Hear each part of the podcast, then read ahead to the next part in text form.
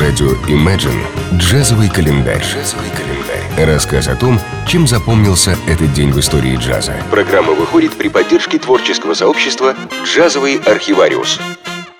Родившийся 9 декабря 1934 года Джуниор Велс был легендой чикагского блюза. В 63 года своей жизни он стал настоящим блюзовым кумиром, всегда оставаясь при этом очень близким для своих слушателей. Поговаривают, что музыкальная карьера Джуниора началась в 12 лет, когда он зашел в ломбард и увидел на полке губную гармошку.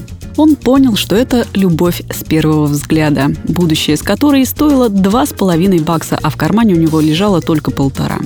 Ради великой любви люди идут на немыслимые поступки, и Джуниор не был исключением.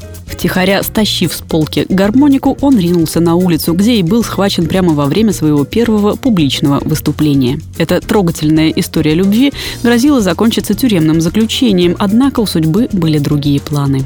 Дело спас судья, который так впечатлился игрой мальчика, продемонстрировавшего свою технику прямо в зале суда, что сам заплатил ростовщику недостающий доллар. И правильно сделал, а то не слушали бы мы сейчас потрясающие пьесы в исполнении Джуниора Велса. Блюзман – это единственная его должность и звание, и в этом он достиг вершин всеобщего уважения и высшего авторитета в своем жанре. Джуниора Уэлса будут помнить за его яркий стиль в одежде, за незабываемые концертные выступления, более 30 классических альбомов, за уникальный стиль и мастерство игры на блюзовой гармонике, а также за сочиненные им песни и за его человечность. Джазовый календарь. 9 декабря 1943 года в Нью-Йорк-Сити родился трубач, флюгельгарнист и композитор Джимми Оуэнс. Он успел поиграть с Лайнелом Хэмптоном и Чарльзом Мингусом в оркестрах Дюка Эллингтона, Диззи Гиллеспи и Каунта Бейси, посотрудничал с Херби Манном и в комбо с Майлсом Дэвисом. А с 1969 года Джимми возглавляет свою собственную группу Jimmy Owens Plus. Оуэнс окончил высшую школу музыки и искусства в Нью-Йорке и продолжил образование в Массачусетском университете, где получил степень магистра.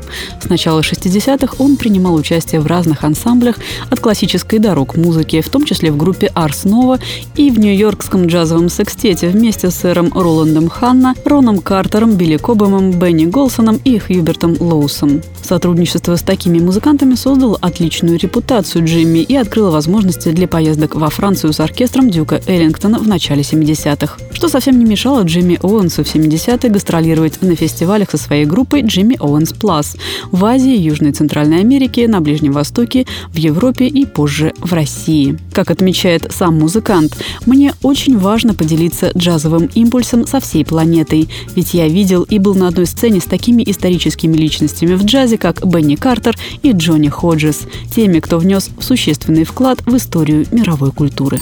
Джазовый календарь. 9 декабря 1964 года на студии Руди Ван Гелдера в Нью-Джерси был записан один из самых известных и важных альбомов в истории джаза «Ell of Supreme» Джона Колтрейна. Альбом был издан в феврале следующего года лейблом Impulse Records и сразу же вызвал безоговорочное восхищение и у критиков, и у музыкантов разных жанров, и у публики.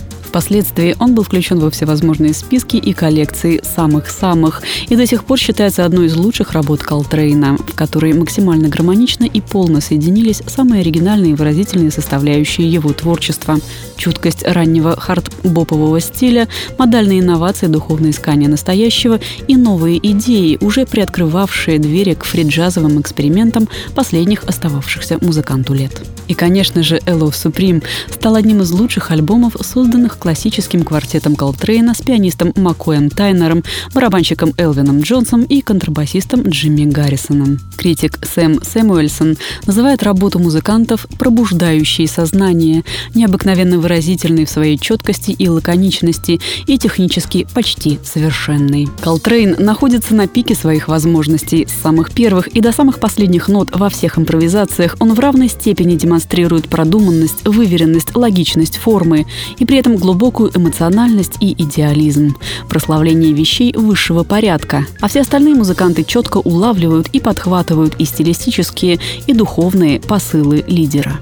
Джазовый календарь на радио Imagine. Чем запомнился этот день в истории джаза, читайте на странице творческого сообщества «Джазовый архивариус» ВКонтакте. Послушаем композицию «Resolution» с легендарного альбома Джона Колтрейна «A Love Supreme».